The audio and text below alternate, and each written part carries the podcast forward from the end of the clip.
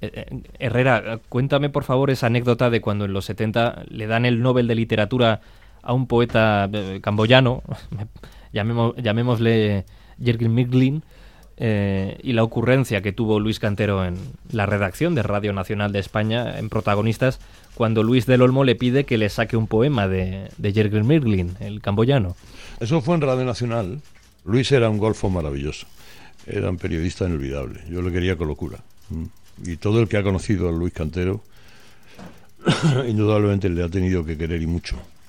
Y esto lo contaba Luis y, luego me lo ratificó eh, Antonio Rúa y otros más, efectivamente. Suenan las campanillas del Telex, pues entonces no había nada de Telex. Se concedido el premio Nobel de Literatura al poeta, yo, he dicho camboyano, pero a lo mejor era de Rhodesia, no lo sé. pongamos camboyano con la mano y, ringling mingling y, Luis pues, pues, dice ah pues qué bien pues venga buscadme un poema ringling mingling para empezar quién coño encuentra a las nueve de la mañana o a las ocho y media en España del año catapum sin Google, sin en fin, las, las bibliotecas no abiertas. Hombre, todo el mundo tenía un, amigo oculto, ¿no? Pero fue un año de esos que la Academia Sueca premia a un tío que no conoce nadie. Ringling Mingling. Y, y, entonces, bueno, al final, cuando ya estaban desesperados porque no llegaba nadie, encontraba nada, Luis Cantero se puso en la máquina y dijo: Tranquilo, que tengo yo el poema de Ringling Ling. Y se puso a escribir, tiqui, tiqui, tiqui, tiqui, el sol que te daba en la cara justo cuando el viento acariciaba tu cabello. qué bonitos los atardeceres que parecen el sol, pero no son, sino tu cara esculpida al viento.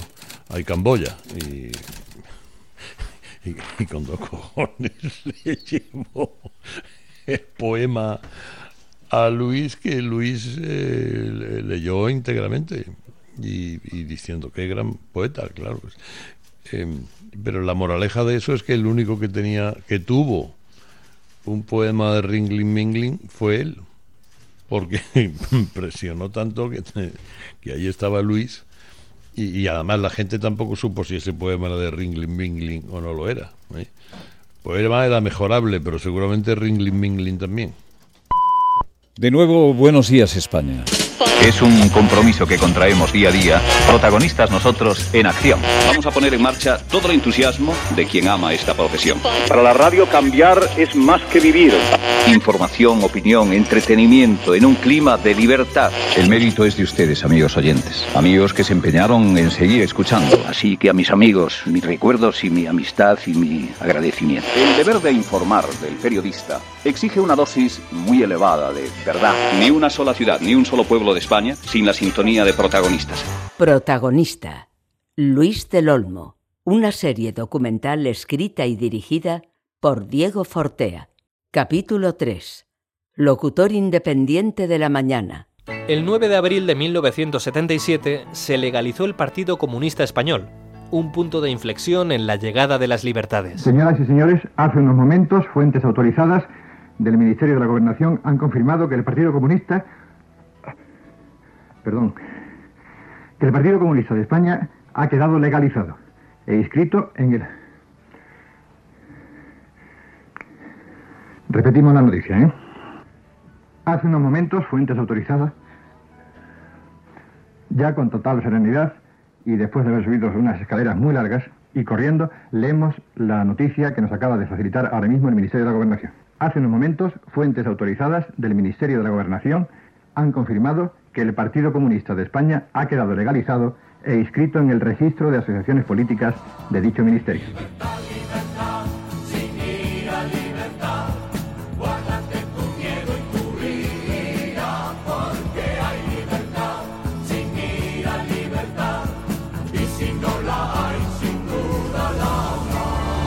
Que los gobiernos del futuro sean el resultado de la libre voluntad de la mayoría de los españoles. Con esta ilusión les invito hoy a iniciar juntos un camino de futuro. Si debiera señalar una aspiración en este momento, creo que podría reducirla a una forma ya clásica. Gobernar con el consentimiento de los gobernados. En junio de aquel mismo año fueron las primeras elecciones al Parlamento. Ganó la UCD, con Adolfo Suárez al frente. Quería preguntarle la primera impresión que ha recibido usted al llegar a las Cortes esta mañana. Para mí hoy es un día realmente importante. Por la celebración de este día hemos luchado mucho durante este año pasado, todas las fuerzas políticas. La primera impresión que he recibido es una impresión, yo diría que de emoción, de tranquilidad también. He visto que todos los diputados están perfectamente conscientes de la responsabilidad que tenemos cada uno de nosotros en este momento histórico y esa es la impresión que he recibido. Y Luis del Olmo seguía dando guerra desde la radio. Una mañana, los periodistas catalanes Josep Ramoneda y Josep Martí fueron invitados a la mesa de protagonistas para ser entrevistados por el libro 21 hijos de su padre. El director general era Rafael Ansón, el director general de Radio Nacional. Y yo entrevisto a dos colegas, uno de La Vanguardia y otro de Telexpress, para que me comentaran la situación política que vivía el país. Y le pegan un palo a Adolfo Suárez tremendo. Y Rafael Ansón me llama al terminar el programa, dice, has terminado tu vida en la radio, estás cesado. Pasaron 15 días y hubo una presión por parte de los compañeros de, de Cataluña que me devolvieron el programa. Aquello le costó una cesión a Del Olmo por parte del jefe de emisiones de Barcelona. Luis Del Olmo, director y presentador del programa diario de Radio Nacional, protagonistas nosotros, ha sido apartado momentáneamente del programa por decisión de la dirección de Radio Nacional. La cesión ha sido consecuencia de una entrevista que mantuvo la semana pasada con Josep Ramoneda y Martí Gómez, emitida en directo en el citado programa, en la que se expresaron algunas opiniones que podían ser molestas para los políticos y entre ellos para el presidente del gobierno, Adolfo Suárez. A Luis del Olmo, según explicaciones de Francisco Ruiz de Elvira, director de la red de emisoras de Radio Nacional, se le había advertido en varias ocasiones que en su programa no debía tratar temas políticos, ya que era fundamentalmente un programa de entretenimiento. En la entrevista con los autores del libro Los 21.000 hijos de su padre, con el que Ramoneda y Gómez consiguieron el premio del arco, se vertieron injurias para todos los políticos, incluidos Suárez y Tarradellas. Una de las frases que allí se pronunciaron es en la que aseguraron que los políticos cada vez mienten más como bellacos. Pero hubo una presión extraordinaria por parte de la prensa en Cataluña pidiendo la vuelta del Berciano. Así que le devolvieron el programa y le dieron una hora más. Luis tuvo más encontronazos con sus jefes, y una vez tuvo que pasar por el aro. Leocadio Machado para mí es uno de los hombres que, que han hecho la radio española, una de las de los cerebros más luminosos de, lo que es la radio en este tiempo.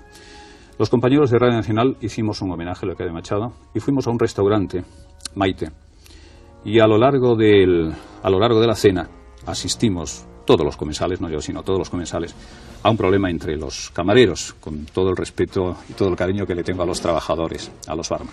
Bueno, estos camareros se cruzaron unas palabras, fue un auténtico espectáculo. A mí me dolió porque estábamos homenajeando no solamente a Leocadio Machado, sino a uno de mis padres radiofónicos, que fue Leocadio Machado. Fue quien me llevó a Radio Nacional hace muchos años. Entonces coincidió con que aquella cena era una mala cena, nos dieron muy mal de, cenar. Al día siguiente, en Protagonistas, lo comenté. Comenté que un grupo de 400 compañeros hicimos un homenaje a Leocadio Machado, pero lo triste y lo que me dolía, y así lo denuncié, es que nos echaron, entre comillas, de comer en aquel restaurante y además asistimos a un mano a mano entre dos camareros muy desagradable. Bueno, lo que yo no sabía es que en Maite, eh, entonces, no sé si ahora, se cocía la política española faltó poco tiempo para que la propietaria fuera al Pardo. A mí me llamaron a Barcelona y me dijeron al día siguiente tiene que estar usted a las 5 de la tarde. En Prado del Rey me estaba esperando alguien con un guion, con unas preguntas y con unas respuestas. Dice, métase en el locutorio, no sé si era el 12 o el 13. Allí estaba la señora Maite y yo tenía que hablar en aquella entrevista, tenía que decir que, bueno, que aquel restaurante era maravilloso, que comimos de maravilla que la delicia de la gastronomía en la cocina de Maite era lo nunca visto, etcétera, etcétera. Eh, yo me negué, yo me negué a hacer aquella entrevista, en principio. Alguien me metió en un despacho y me dijo, tienes que hacerlo, porque de lo contrario tendrás que abandonar la radio. Digo, muy bien, abandono la radio. Yo pensaba, hay otras radios, hay otras cadenas. Entonces me dijeron, no, tendrías que abandonar la radio en España, no harías más radio. Entonces, con lágrimas en los ojos, aquella fue la entrevista de la que me he arrepentido siempre hacer. Hice aquella entrevista con los dientes apretados, Todavía me duele aquella entrevista. Durante la transición, una vez superado el miedo inicial y los primeros desconciertos, Luis del Olmo afianzó la credibilidad de protagonistas entrevistando a gente que en otros tiempos hubiese resultado una osadía escuchar. Pilar Miró, ¿es cierto que el cine español, además de estar en su mejor momento, es eh, uno de los mejores del mundo? ¿O nos pasamos cuando decimos que nuestro cine es uno de los mejores del mundo? No, eh, quizá es mitad y mitad esa pregunta. El cine español está pasando por uno de sus mejores momentos. Y quizá el cine en el mundo mm, esté en un también eh, de alguna forma en crisis. Pero mientras no salgamos de aquí nos va a valer de muy poco el, que estemos pasando un buen momento. Joan Miró significa la desmaterialización de la materia para convertirse en materia nueva. Y nadie ha pintado la entraña de sus ojos con mayor economía de medios. He aquí su fuerza y su riqueza. La fuerza de no querer ser fuerte, la riqueza de no querer ser rico. Si hubiera un pintor capaz de dar la emoción con un punto, ese pintor sería sin duda Joan Miró. Para nosotros es un día muy feliz, señor Miró. Buenos días en nombre de todos los protagonistas de España. ¿Qué recuerda Miró del piso alto, aquella habitación donde nació en el pasaje de crédito? Sí, esa habitación donde yo nací, posteriormente murió mi madre y nació mi hija. ¿eh? Eso para mí tiene una gran fuerza de emoción humana y emotiva. Quizá muchas emociones en los últimos años, siempre. Me da la impresión que si todo el mundo se fijara en los ojos de Joan Miró, haríamos las paces y nos, daría, nos daríamos las manos. Sí, e, exactamente, sí. Yo quisiera que todo el mundo se diera las manos. ¿Y cómo hacer para darnos las manos? Todos? es, es, muy difícil. ¿Pero por qué somos tan malas personas? ¿Por qué nos tiramos los trastos a las caras? Socialmente todo el mundo es muy mala persona.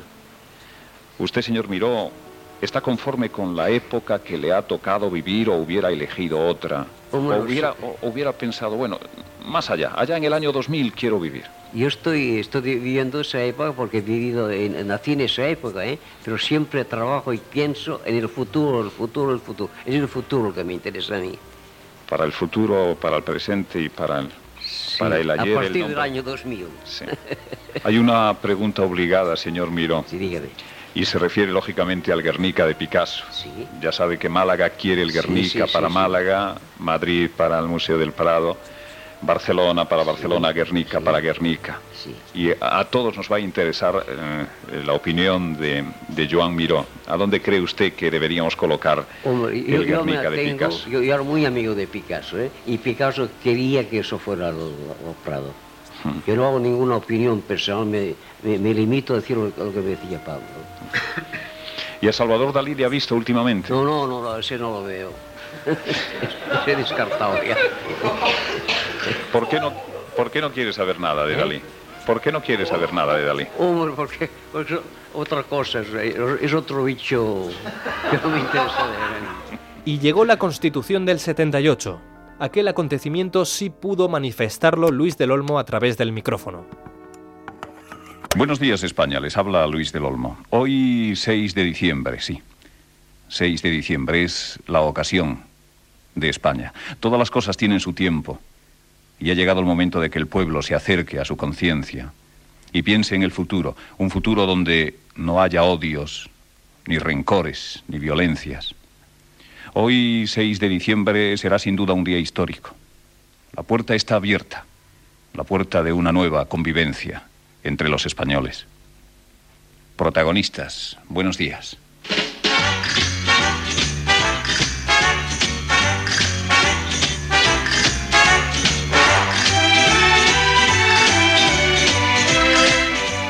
Protagonistas en el día de la gran decisión hasta las 12 y con muchas ganas de estar informados a través de los compañeros de los servicios informativos.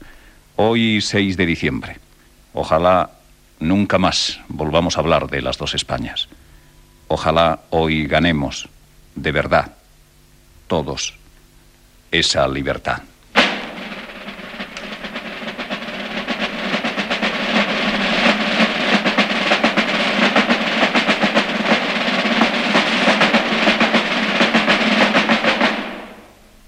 Por esta libertad de canción bajo la lluvia, habrá que darlo todo. por esta libertad de estar estrechamente atados a la firme y dulce entraña del pueblo, habrá que darlo todo. Por esta libertad de girasol abierto en el alba de fábricas encendidas y escuelas iluminadas y de tierra que cruje y niño que despierta, habrá que darlo todo. No hay alternativa sino la libertad. No hay más camino que la libertad. No hay otra patria que la libertad. No habrá más poemas sin la violenta música de la libertad. Por entonces Luis del Olmo llevaba ya cinco años de andadura con protagonistas, y sus audiencias subieron hasta el punto de que su nombre y el del programa ya iban ligados como una marca única. Los estudios de Radio Nacional en Barcelona se llenaban a diario de gente de todas partes, de llamadas, cartas, telegramas. Esas opiniones que ya llegan a los micrófonos del programa, opiniones piropos y opiniones improperios de los valencianos, pero para eso tenemos a un escritor y a un hombre profundamente conocedor de cómo es el valenciano y Valencia. Ahí está don Manuel Sánchez Guarnes para darnos la réplica a todas esas opiniones y ya comenzamos. Está ahí escuchándonos, don, ¿no, don Manuel? Sí, sí. Mire, eh, desde Barcelona, por ejemplo, un oyente, Francisco, dice, el sentido artístico de los valencianos es un privilegio de la naturaleza. Desde Écija, otra opinión, una sevillana, casada con un valenciano, apunta, es Valencia eh, en la región donde ha cuajado la mentalidad norteamericana. No sé por dónde va la opinión de esta oyente sevillana. ¿Qué tiene que decir usted don Manuel, a esta opinión de esta sevillana casada con un valenciano. Dice que es una región donde ha cuajado la mentalidad norteamericana. Yo en este momento estoy despistado. ¿Por qué puede decir esta oyente esto? No acabo de entenderlo tampoco. Arriba la música, si es posible. Dice María desde Valencia, los valencianos tenemos una gran pasión por nuestra tierra y aprovechándose de esta pasión hay unos cuantos que se empeñan en enfrentarnos entre nosotros para que el país valenciano no vaya adelante. Creo que tiene toda la razón. Sí, que tiene toda la razón María. Toda la razón. No todo fue un tira y afloja en aquella primera vida de protagonistas en la radio pública. También hubo momentos memorables con los políticos que pasaron por sus micrófonos. El 29 de enero de 1981 dimitió el presidente del gobierno, Adolfo Suárez. A las 6 y 5 de la tarde, 20 minutos después de terminada la reunión del Consejo de Ministros, que ha durado poco más de media hora, la secretaria de Estado para la Información, Rosa Posada, confirmaba oficialmente la dimisión de Adolfo Suárez como presidente del gobierno y de la UCD entre una nube de periodistas que esperaban acontecimientos en el Palacio de la Moncloa. Este es el testimonio. El presidente presentó ante su majestad el rey con carácter irrevocable su renuncia como presidente del gobierno. ¿Dimite también como presidente del partido? Ya que la dimisión es doble como presidente del gobierno y como presidente de Unión del Centro Democrático. Les prometo que donde quiera que esté me mantendré identificado con sus aspiraciones, que estaré siempre a su lado y que trataré en la medida de mis fuerzas de mantenerme en la misma línea y con el mismo espíritu de trabajo. Muchas gracias a todos y por todo. Buenas noches. Solo dos días después, el 31 de enero de 1981, Miquel Roca compareció en la sección Protagonistas en la Escuela, que consistía en traer a un invitado que fuera entrevistado por los niños o directamente enviar al invitado a la propia escuela para que estos le formularan sus preguntas. El parlamentario de Convergencia y Unión realmente no supo por dónde salir ante preguntas como ¿por qué se duermen ustedes en el Parlamento? O ¿por qué se ven tan a menudo los sillones vacíos en el Congreso? Pero sin duda, una de las preguntas más recordadas de aquel día fue ¿El presidente Suárez se ha quedado sin trabajo, igual que mi padre? El presidente Calvo Sotelo también fue sometido al interrogatorio de los niños, el 22 de enero de 1982. Señor presidente, le traslado una pregunta de un niño, José Luis Puyol, desde Barcelona. Me decía, si usted eh, tuviera un hijo comunista o socialista, no sé si alguno de sus hijos es comunista o socialista, ¿cómo reaccionaría? ¿Qué le diría? Tengo muchos hijos, tengo ocho. Ninguno es, que yo sepa, ni socialista ni comunista. Una niña le preguntó qué era necesario para ser presidente. Calvo Sotelo respondió, llevar una vida bastante mala como la que llevo yo ahora. Protagonista, Luis del Olmo. Una serie documental escrita y dirigida por Diego Fortea. El 11 de julio de 1978 se produjo un accidente en el camping de playa Los Alfaques, en Tarragona. Una tragedia con 243 fallecidos y más de 300 heridos graves. Había explotado un camión cisterna que transportaba propileno licuado. Hace una hora, y en San Carlos de la Rápida, Tarragona, se ha producido una explosión de un camión cisterna de propano que ha provocado la muerte de 73 personas. ¿Ha sido todo en una fracción de segundo? ¿Se, se ha oído una explosión enorme? ¿Ha venido volando este trozo de, de hierro que hay aquí, de la cisterna del camión? Y cinco segundos después, automáticamente, ha ardido todo el camping. Don Faustino Muñoz García. Sí. Don Joaquín Muñoz Piraz. Sí. Hablando del principio de los 80, no podemos pasar por alto que el 23 de febrero de 1981 hubo un golpe de Estado en España. En estos momentos se ha oído un, un golpe muy fuerte en la cámara. No sabemos lo que es porque porque no se ven la policía, la, la- la Guardia Civil entra en estos momentos Acaba en el Congreso de los Diputados. Civil Hay en un, el- un teniente coronel en el podium, que con una pistola un- sube hacia la tribuna. En estos momentos Un apunta. oficial. Es un guardia civil, está Un apuntando señor con la pistola. de entran más Civil. policías, entran más policías. Está apuntando al presidente del Congreso de los Diputados con la pistola y vemos cómo, cómo, cuidado, la policía, la policía. No podemos emitir más porque nos están apuntando con la policía. Llevan, llevan metralletas.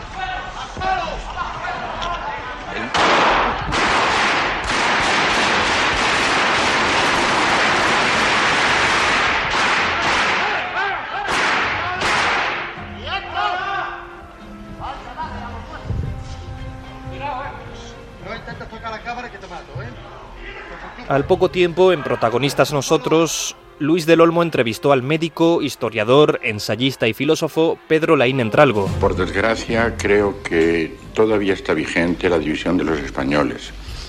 No en dos Españas, sino en más de dos maneras, por lo menos, de entender a España. Eh, la misión de, muchos hombres, entre los que me cuento, es justamente conseguir que la convivencia cooperativa, no solamente la, la convivencia por conllevancia, como decía el maestro Ortega, la convivencia cooperativa entre los distintos modos de entender España, siempre que cada uno de estos modos no suponga la violencia destructiva frente al otro, es nuestra gran misión, nuestra gran tarea. Todavía hay bastante que hacer y el hecho de que se produjera un, un suceso como el 20 el 23 de febrero muestra que los españoles que amamos la libertad, la democracia, la convivencia cooperativa de todos, aún tenemos mucho que hacer. Nos jugamos la democracia, pero afortunadamente la democracia salió no solo ilesa, sino reforzada. Aquella larga noche, la noche de los transistores. Presidente, buenos días. Don Leopoldo Calvo Sotelo, buenos días. Querido Luis, eh, muy buenos días. Buenos días. Como decías, eh, creo que con mucha razón, que se puede casi hoy rememorar con alegría, porque nos valió el arraigo de la democracia y de la monarquía. El rey se ganó el trono en aquella noche y lo que pudo ser un atentado definitivo contra la democracia y libertad recién recobradas se convirtió, por el contrario, en un fortalecimiento definitivo de la libertad, la democracia y la corona. En junio de 1981 también salió publicada la ley de divorcio. Comienza a ser debatido en el Pleno del Congreso de Diputados el proyecto de ley de divorcio, un proyecto que ha sido objeto de una larga y tensa polémica. Sobre este proyecto de ley va a informarnos el ministro de Justicia, don Francisco Fernández Ordóñez. Señor Fernández Ordóñez, buenos días. Buenos días. Le pedimos, si usted no tiene inconveniente, que cualquier pregunta que los oyentes formulen eh, con toda tranquilidad se, se la podemos pasar a usted. Por supuesto. Bien. Protagonista. Luis del Olmo. Una serie documental escrita y dirigida por Diego Fortea. Die winner es Volve a empezar. ¿Sabes cuándo me doy cuenta que Protagonistas era un programa que tenía ya un cierto peso? Cuando un buen día voy al cine, voy a, a ver como tantos, todos ustedes han visto volver a empezar y hacen una referencia a protagonistas. Ya no recuerdo un personaje a otro le decía, no, pues escucha protagonistas eh, en Radio Nacional. Y Antonio Ferrandis, ¿eh? Antonio Ferrandis. Sí, sí. Y José Luis García me imagino que fue el, el culpable de eso, ¿no? El que decidió el- Hombre, claro, pero si llegaba un señor que se supone que ha ganado el premio Nobel a España, pues le están diciendo, entre otras cosas, oye, que tienes, eh, te han llamado a usted de protagonista Luis del Olmo, dice que quiere hablar con usted. También han llamado en la revista no sé qué, están llamando el telediario de las tres de la... Pues era lo normal y sigue siendo lo normal, ¿no? Yo, yo, yo, yo ya, ya, ya no sé qué hacer, don Antonio, ya no sé qué hacer. Es tremendo, tremendo, tremendo. Fíjese, y esto solo en hora y cuarto. El diario El País. Diario ABC, suplemento cultural, Pedro Crespo. Televisión Española. Ah, este es un telediario a elegir por usted, don Antonio, tarde o noche. Diario Región de Oviedo. Radio Nacional de España, programa de costa a costa de Luis del Olmo. A caballo de la radio a las 9 y 12 minutos en este tiempo de Radio 1 que se llama de costa a costa. En de costa a costa todo es relativo si nos fijamos bien, en de costa a costa y en la vida. Para la hormiga el rocío es una inundación. El agua de mar es mala para los hombres y sin embargo es muy saludable para los peces. Qué bonito es Barcelona, perla del Mediterráneo. Y un programa singular que de costa a costa va, Radio 1 repicando. Qué bonito es Barcelona, qué bonito es el programa que en la radio uno está y de costa a costa va para usted por las mañanas. En la última etapa de protagonistas en Radio Nacional se le cambió el título por De Costa a Costa. Yo particularmente, hablando de costa a costa, creo que es la aventura efectivamente más formidable. Una aventura que no tiene metas. Pienso que la radio no ha de encontrarse con una meta, sino que el objetivo es el camino. Para mí la radio perfección no existe. Por muy bien que lo quieras hacer, siempre queda un ángulo, siempre queda una arista, siempre quedan unas páginas vacías. De todas formas, esto que venimos haciendo en Radio 1, a través de todas las emisoras de Radio Nacional de España, desde las 9 hasta las 12 y media, esto que llamamos de costa a costa, es una aventura estimulante. Estimulante por muchos motivos, porque te das cuenta que los personajes que acuden al micrófono desde el campo, desde la mar, a través de una unidad móvil en la calle, en un pueblo, acercándose a un universitario, a un profesor universitario, a un odontólogo, a una ama de casa, es estimulante porque te cuentan su historia y esa historia siempre tiene algo reconfortante para los oyentes, para esos 7, 8, 9 millones de oyentes que dicen tenemos en este programa de la mañana. Es confortante el saber que te está escuchando una ama de casa y que te está escuchando el señor Gutiérrez Mellado. Es eh, confortante el que te escuche un hombre de la mar sabiendo que te está escuchando también el señor Mújica o, o Máximo o Vázquez Montalbán o Lidia Falcón o, ese minero que está en las entrañas de la Tierra con un transistor y arreglándose no sé con qué sistema para no perderse la sintonía de Radio Nacional de España, de, de costa a costa. Es apasionante y es estimulante el hecho de saber que en esta especie de laboratorio donde vamos probando y donde vamos a intentando nuevas vivencias, unas llegan al corazón de las gentes. La responsabilidad sociocultural que puede tener este o cualquier otro programa sin duda que la tiene. En una ocasión alguien nos llamó, y creo que es uno de los piropos más hermosos, refiriéndose al programa de la mañana, que esto era una especie de la universidad del pueblo. Eso sí, todo hay que decirlo. El salario de Luis del Olmo no iba acorde al estatus que estaba adquiriendo su programa. Para compensar la precariedad económica, a Luis le dieron un nuevo programa por las tardes, Hora Punta, en Radio Cadena Española.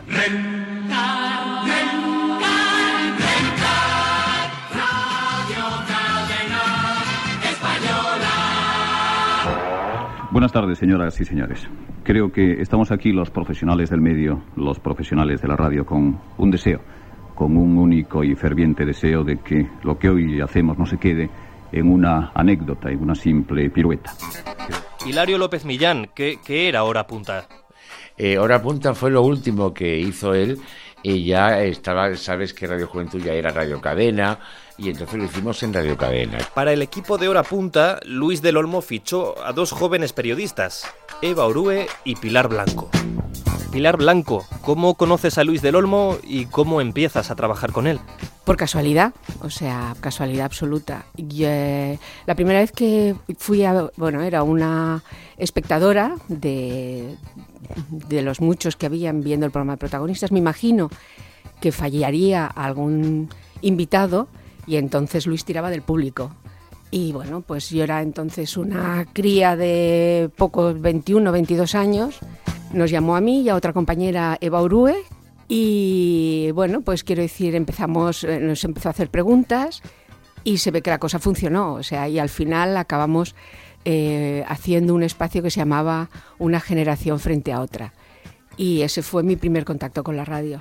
Eva Orue, ¿tú escuchabas a Luis del Olmo antes de trabajar con él? Mi madre era oyente de Luis del Olmo. Yo eh, soy de Zaragoza, fui a estudiar a Barcelona, entonces había una cosa que se llamaba el distrito universitario. En Zaragoza no había carrera de periodismo y me tocaba ir a Barcelona. Y mi madre, que además de ser oyente de Luis del Olmo, era muy lista, me dijo, hace el programa abierto al público, tú pásate. Y efectivamente empecé a pasarme algunas mañanas. Y una de esas mañanas, quizá la tercera o la cuarta, me preguntó que por qué iba y le expliqué que era estudiante de periodismo. Y, e incluso creo recordar que llevé un poema escrito por mi hermana y lo leyó, que ya es el colmo. Pero en fin, lo leyó. Y luego en algún momento me dijo que si quería hacer una pregunta. Y el entrevistado era Pedro J. Ramírez. Y le hice una pregunta. Yo era estudiante de, de primero de carrera. Y al poco tiempo, no sé cuántos meses, no recuerdo, puso en marcha un programa que se llamaba eh, Dos generaciones frente a frente, un espacio, que se llamaba Dos generaciones frente a frente, llevaba a tres personas mayores y nos llevó a tres jóvenes. Había un chico, cuyo nombre no recuerdo, y una chica, Pilar Blanco. Profesor Tierno, le pido brevedad en la respuesta, si es posible. Pilar Blanco, adelante. Oh, buenos días. Buenos días. Eh, profesor, ¿le ha marcado mucho en su vida ir detrás de Fraga en las oposiciones a cátedra y después ir detrás de Felipe en las oposiciones a líder socialista? En las oposiciones socialmente fui el primero porque fue el único rojo que consiguió unas oposiciones a derecho político en la época de Franco, en los primeros años. Y en cuanto a la alcaldía, yo muchas veces sentado en el sillón me pregunto, ¿qué hace un pobre profesor como yo en un puesto tan importante como este? Adelante, Eva Profesor, ¿es cierto que vuesa merced se entrega con asiduidad al reparador sueño cuando los plenos del consejo que usted preside, bueno, pues se vuelven de una densidad de plomo? Es decir, ¿qué le aburre a usted, su cargo o los concejales?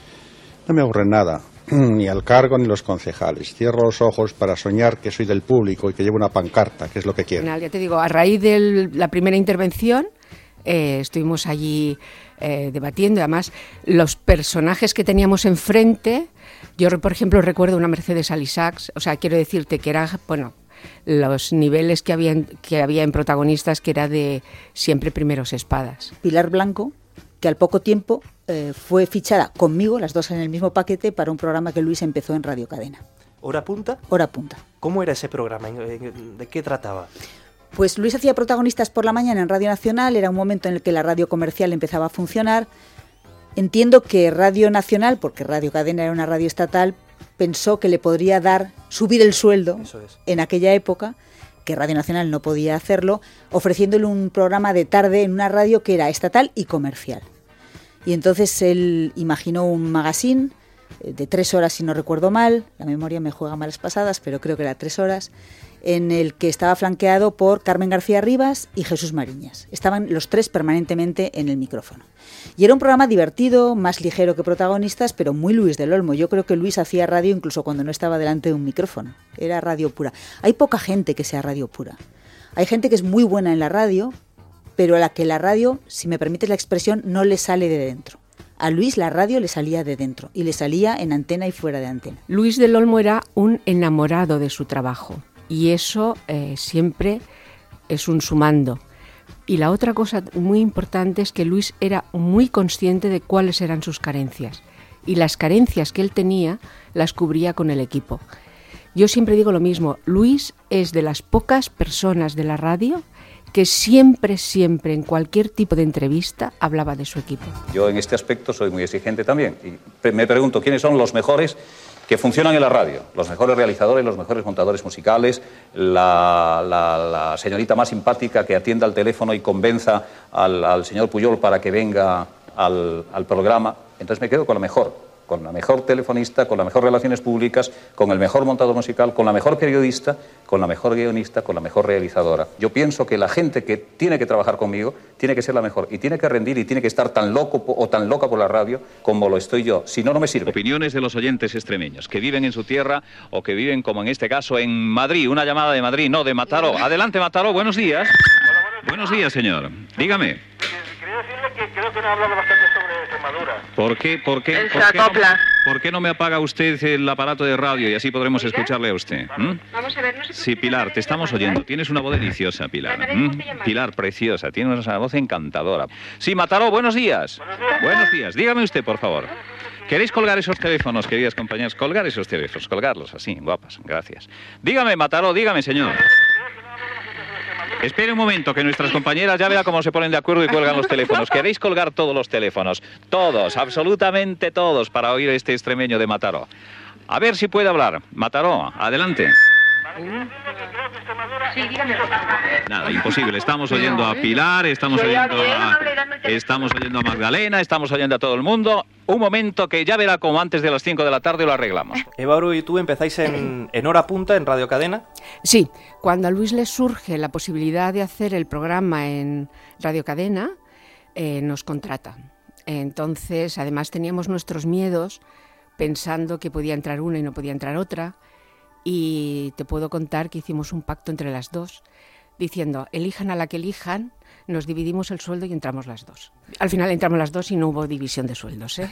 El caso es que en aquel programa estaba como productor principal, que en radio quiere decir la persona que llama para los invitados, no el que pone el dinero, Hilario López Millán, y luego estábamos Pilar y yo, que habíamos sido rescatadas de, de protagonistas de esa colaboración en la sección Dos generaciones frente a frente. Hilario López Millán eh, para mí es mi, otro padre, mi, padre de la radio. Me enseñó lo que era la producción, me dijo aquello de tú apunta todos los teléfonos. Yo aprendí a apuntar al, al lado del nombre del teléfono el nombre de la secretaria del señor importante, porque no te puedes hacer una idea la cantidad de puertas que se abren. Si en lugar de llamar eh, quiero hablar con fulanito le dices María, eh, quiero hablar con fulanito. Yo siempre he dicho que trabajar con Luis del Olmo, para mí, ya como productor y como es, lo más fácil del mundo. ¿Por qué? Porque se te ponían los ministros. O sea, yo como productor en aquella época, tú llamabas a, o cualquier noticia que saliera, no se ponían a nadie ni querían, decía Luis del Olmo y se ponían y entraban. Yo he llamado hasta a Vicente Alexandre cuando le dieron el premio de literatura, de Nobel, de no sé qué historia. Digo, mire, que, que estaba durmiendo la siesta. eh, mire, pero diga usted hola, eh, lo que sea, es para el programa de Luis de Olmo. Se levantó de la siesta el hombre, eh, de esto lo que quieras.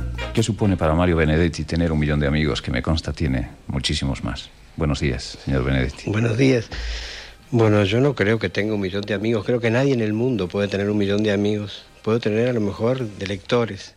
Y no sé, no estoy seguro. Pero amigos creo que se tienen dos, tres, cuatro en toda la vida.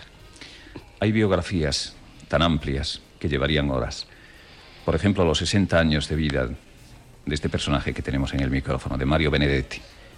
¿Usted dónde vive normalmente, Mario? ¿En Cuba? no? Estoy viviendo en Cuba estos últimos cuatro años. ¿Qué es para usted Cuba? ¿Es un refugio? ¿Es qué es Cuba? Bueno, eh, ahora estoy viviendo como exiliado, pero antes, entre el 68 y el 71, estuve también trabajando allí. Es un lugar donde me siento muy bien, donde trabajo muy a gusto y donde me siento muy identificado con, con la Revolución Cubana. Ahí también estaba Ángel Pardo, Por supuesto. el gran Ángel Pardo, que Eh, Ángel pues era el realizador por excelencia del programa. Antes fue director de, programa, director de programas en Radio Nacional. De hecho, él fue el jefe de Luis y luego pasó a ser el realizador de Luis. Y había siempre un gran respeto entre ellos. Y bueno, eh, coincidimos mucho tiempo, él como realizador, yo como productora. Y bueno, pues al final pasó lo que tenía que pasar. Que te voy a contar si yo a la radio le debo hasta mi matrimonio. Vamos a ver, Ángel Pardo, me parece que ahí hay una gran marcha que sí interpreta don Joaquín Rodrigo y, y- y Victoria. Exacto, exacto, exacto. La gran marcha. Vamos a ver si lo coges ahí en ese corte. el 13 de junio de 1982 se inauguraba en el Camp Nou el Mundial de Fútbol 82. Esta tremenda andanada coheteril ha hecho para que toda Barcelona supiera que ya empieza el Mundial España 82. Aquel mismo sábado por la noche, en las Ramblas de Barcelona, se celebró un festival de bienvenida que presentó el mismo Luis del Olmo. altamente creativa. Hay que descargar un poquillo de adrenalina. Estamos todos un poquillo así como sobreexcitados. Una forma para bajar un poquito sin bajar nada es que todo el mundo gritemos, que saquemos de dentro el rollo. Y así podemos saber cuántas miles de personas hay aquí esta noche. En casa también podéis hacerlo. ¡No se os oye! ¿Pero qué pasa? ¡No se os oye! ¿Pero qué somos? ¿Qué vale? ¡La máxima cantidad de sonido! Al recital asistieron más de 200.000 personas.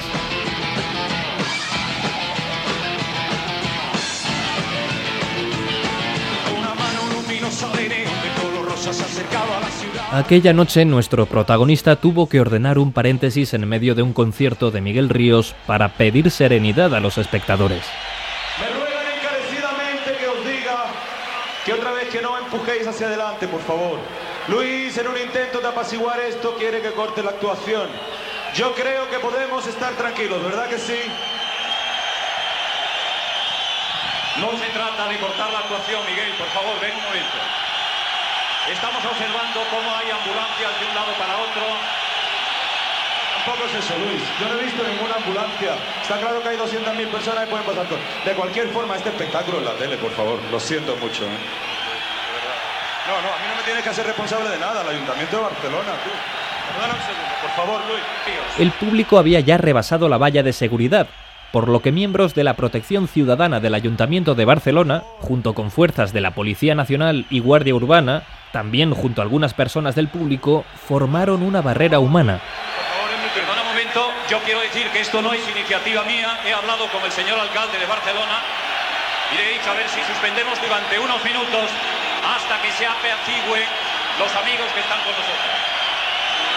Adelante, Miguel Ríos. Este diálogo del cantante con Luis del Olmo fue recogido por las cámaras de televisión, viendo los espectadores cómo el presentador insistía en interrumpir el festival mientras el público no dejase de hacer presión sobre la barrera de protección civil. No empujéis más, considerad provocador el que esté empujando que- para empujar por delante, por favor. Vamos a hacerlo de puta madre que yo sé que nosotros lo podemos hacer. En aquella época del programa se hizo popular esta sección, la Timoteca Nacional de Enrique Rubio, en la que se informaba acerca de los timos y timadores que eran habituales en esos días. ¿Y estas canciones, Enrique Rubio, qué pasa? ¿Que se tararean, se cantan en los días de fiesta ya en tu tierra? Pues no sé, porque yo no he estado nunca en días de fiesta allí. Mm, Enrique Rubio viene a ponernos en Con perdón, con antecedentes, perdón, en antecedentes de los timos y de los timadores, de los listos y de los listillos. Hoy precisamente nos dice el teletipo que se ha producido, es, increíble, vamos, que a estas alturas se produzcan timos del Nazareno. Timos, timos del Nazareno valorados en 100 millones de pesetas, este que se ha dado en Almería ayer o anteayer. Bueno, el timo del Nazareno se, se hará, se hizo y estará siempre en marcha porque es muy fácil de hacer. Basta con montar unas oficinas por, unos cuantos días en un lugar cualquiera y empezar a comprar, a pagar a tres meses de plazo y levantar el campo cuando se han cumplido los dos y medio y un poco más. Y entonces esto es muy sencillo porque eh, el comerciante está deseando vender en el momento en que ve que tiene una fuerte venta en algún sitio, pues eh, larga. Ahora a mí hay gente que me ha dicho, ¿por qué le llaman el timo del Nazareno? Y me costó un trabajo enorme. Yo creí que era por la procesión de gente que iba a presentar la denuncia. Pero resulta que no, que lo del Nazareno viene de que eh, dicen, anda ya, que has gastado menos en conseguir esto que, que, que para vender a Jesús el Nazareno. Y empezó por Andalucía diciéndose esto, venga ya, que tú no has puesto nada, que no has hecho más que ganar dinero como hizo Judas con Jesús el Nazareno. Y de ahí viene el asunto. ¿Qué más quieres? A ver. Bueno, el viernes pasado que no disponíamos de minutos para contar la historia de un timador que está operando en Zaragoza. Y esto de operando tiene doble sentido. Operando en el, en el mejor de los aspectos. Operando entre comillas y operando, no sé si llega a hacer operaciones, porque es un doctor o le llaman doctor. El doctor José Ignacio Blanco Cordero, que ocupó páginas enteras en los periódicos, se hizo famoso porque había descubierto una sustancia, entonces no le llamaban todavía ni medicamento, que se llamaba el ICB, el ICB 119, me parece, que curaba, decían, el cáncer y que si en algunos casos no lo curaba, por lo menos mitigaba y, hacía desaparecer el dolor totalmente. A lo largo de varios episodios de este documental, documental irán descubriendo la faceta bromista que tenía Luis del Olmo con los oyentes. Estando al frente del programa de Costa a Costa, el 28 de diciembre de 1982, con la ayuda del humorista Antonio Fraguas Forges, se llevó a cabo una entrevista con un alto representante de una supuesta institución de colaboración hispano-francesa. El entrevistado en cuestión era Forges, cuyas declaraciones enervaron a más de uno por su defensa ultranza de lo francés frente a lo español. Hoy en Cantando a las 50, Monsieur Jean-Claude Alosanfan, presidente de la Cámara de Intercambio Cultural Franco-Latinoamericana. ¿Por qué latinoamericana en vez de iberoamericana? Eh, le, le- la France es très importante. Si no le importa, puede hablar eh, español. Eh, haré lo, lo que pueda, pero es que mi español no es correcto. Yo supongo que los españoles todos tienen la obligación de hablar francés, perdóneme.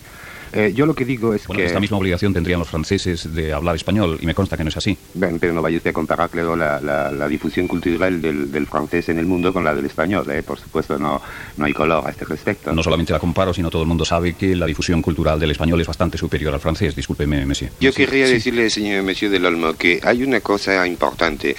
Ustedes, por ejemplo, el odio este tremendo y ancestral que hay entre, entre los españoles a todo lo francés arranca generalmente de la pretendida invasión por Napoleón de España, cosa que no es cierta. Jamás los franceses traspasaron los Pirineos invadiendo. Lo que ocurre es que aquello fue una guerra de liberación de Francia contra los españoles que habían invadido nuestro bello país, nuestro verde país, y tuvimos que defendernos. Y ha llegado el momento de decir las cosas claras. De no ser usted una auténtica personalidad, terminaríamos ahora mismo la entrevista. Así que, según usted, los franceses no invadieron España. No, por supuesto, y tampoco los franceses queman camiones en la Dulce France. Son los camiones españoles muy viejos, se fuerzan en las grandes autopistas y arden solos ellos, los motores muy malos.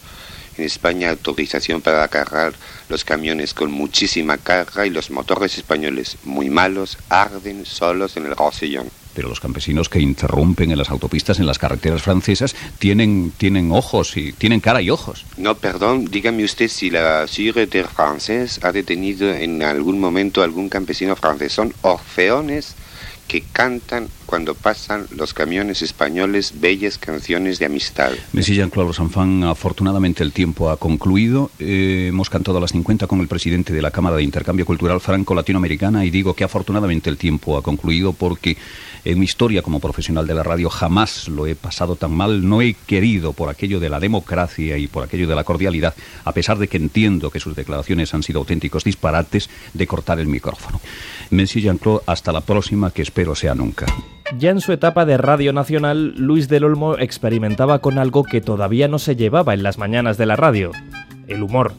Uno de los primeros personajes cómicos que colaboraron en protagonistas fue Tito B. Diagonal, un repelente pijo catalán interpretado por Jordi Estadella. Este señor se llama Tito de Diagonal, se lo presentamos ahora al resto de, España. Es el espécimen del niño de, Pedras, de Pedralbes, del niño de Tuset, en Madrid dirían del niño de Serrano, aquel que no le falta nada en el bolsillo y que tiene su propia teoría y su propia práctica de vivir.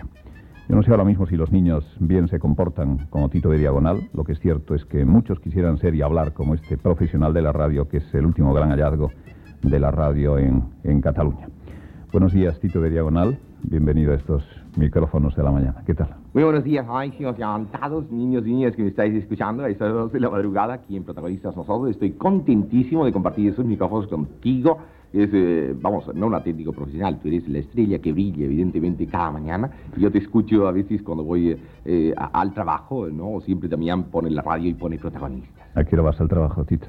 ¿A qué hora madruga Tito de Diagonal? Bueno, yo soy un hombre que madrugo, soy un hombre que vivo intensamente mi trabajo. Es raro el día que a las diez y media todavía estoy en la cama. O sea, yo es posible que hacia las once ya eh, se puede decir que cada día estoy en mi despacho. Tito, ¿qué papel jugáis en la sociedad eh, vosotros, los hijos de papá? Chico, lo, lo- lo de los hijos de papá esto me ha hecho mucha gracia porque en España todavía no se ha inventado esto del hijo probeta, ¿no? O sea que en España somos aproximadamente unos, según el último censo, unos 37 millones de hijos de papá y de mamá, naturalmente. Además, estos hijos de papá se podrían empezar incluso las, las feministas, ¿no? Que esto lo toman muy en cuenta, esto. Hijo de papá, si le sacas la paternidad a las feministas, ¿en qué se quedan, no? Entonces, no sé, eh, eh, lo, lo- lo de hijos de papá pues, eh, me parece una, una expresión un tanto unilateral y partidista. Yo soy hijo de papá. Papá es un burgués eh, catalán que tiene varias fábricas textiles. Mamá es una mujer aristocrática que viene de la aristocracia. Y yo puedo decir que soy casi, casi hijo de mamá. Porque eh, resulta que la aristocracia dio a la burguesía el dinero necesario para relanzar las empresas, ¿no? O sea que la cuestión quedó muy equilibrada. Protagonista. Luis del Olmo. Una serie documental escrita y dirigida por Diego Fortea. Luis era una estrella de la radio que ya arrastraba millones de oyentes dejando fuera las cadenas comerciales. En aquellos tiempos, según el anuario El País, en lo que se refería a audiencia, los primeros puestos los ocupaban protagonistas de costa a costa en Radio Nacional, Hora 25 en la cadena SER, Carrusel Deportivo en la SER y España a las 8 en Radio Nacional. Es que mm, las cartas de que yo no he visto una cosa igual, solo he visto dos cosas en mi vida de cartas, de sacos de cartas. Una protagonista en sus distintas épocas, sacos y otro una compañera que murió desgraciadamente que se llama María Matilde Almendros que hacía un programa que se llamaba España para los españoles, pero era para los exiliados. Luis y esa señora, María Matilde Almendros, son los sacos y sacos cada día de cartas. El PSOE de Felipe González había llegado al poder. empezar por agradecer las declaraciones anticipadas de otros partidos y líderes que han reconocido este resultado. Esta victoria, que será oficial una vez sancionada por las juntas electorales provinciales y por la Junta Electoral Central, hace recaer sobre el Partido Socialista el honroso deber de dirigir el gobierno de la nación durante los próximos cuatro años. y protagonistas de costa a costa, estaba en pleno funcionamiento en las mañanas de Radio Nacional. Con de costa a costa, Del Olmo ganaba prestigio y con hora punta en Radio Cadena, dinero. Luis ya era una estrella de la radio que arrastraba millones de oyentes, dejando fuera las cadenas comerciales. Tú, Luis del Olmo, has sido recientemente elegido en una encuesta de, de ámbito nacional como el locutor más popular de toda la radiodifusión española. ¿no? ¿A ti te gusta realmente la popularidad? A mí me gusta la gente que me saluda en la calle, la gente que trabajamos en radio, por muy popular que seas, no llega a cansarte nunca. Al menos yo no he experimentado ese cansancio. Es entonces cuando se aprobó la ley de incompatibilidades que inhabilitó a los locutores para cobrar más de un salario por ejercer actividades radiofónicas en distintas cadenas. José María Calviño, máximo responsable del ente Radio Televisión Española, justificó la operación como un acto de regeneración. Yo sé bien el enorme reto que asumimos en este momento en que el gobierno legítimo de la nación ha prometido la transformación real. Y sé bien todo esto porque ya empiezan, ya empiezan los trovadores del desencanto y los adalides de los radicalismos pequeño burgueses que siempre terminan, como sabemos, en planteamientos lampedusianos. Carlos Herrera, ¿cómo fue lo de la ley de incompatibilidades que tanto afectó a Luis del Olmo?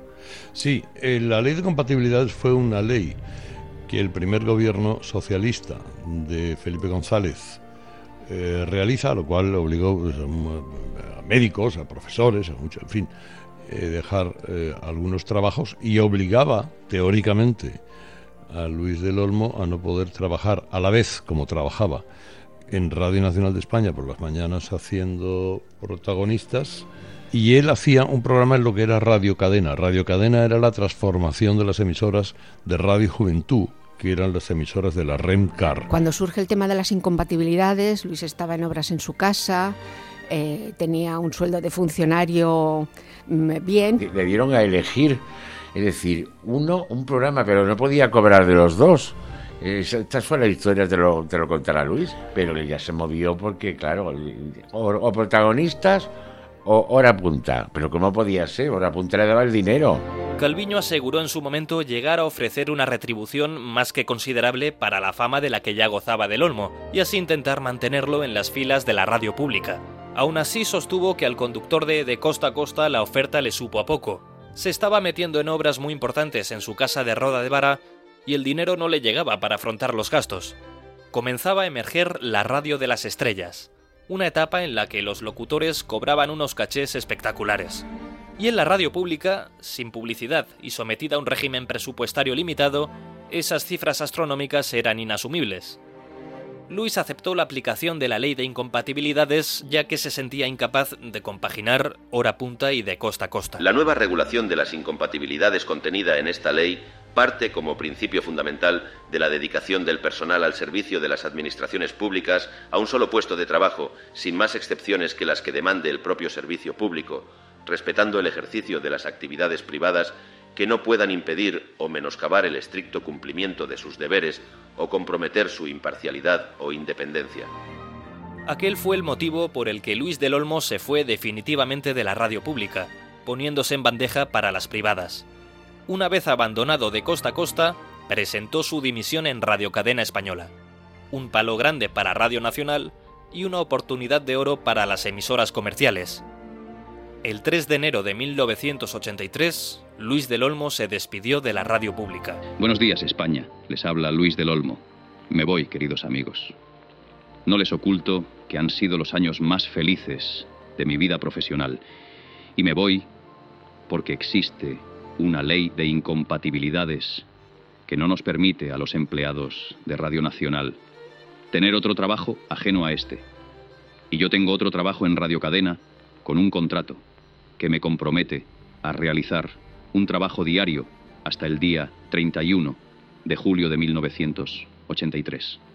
Existe, además, otra razón. La retribución de este contrato con Radio Cadena me permite hacer frente a unos gastos de restauración que yo había iniciado en mi casa, cuando las incompatibilidades estaban lejos de llevarse a cabo. Así de sencilla es la historia. Esta es la ley que no solamente entiendo, sino que acepto, porque hay dos millones de razones para entenderla, como los dos millones de parados sin un trabajo que llevarse a las manos.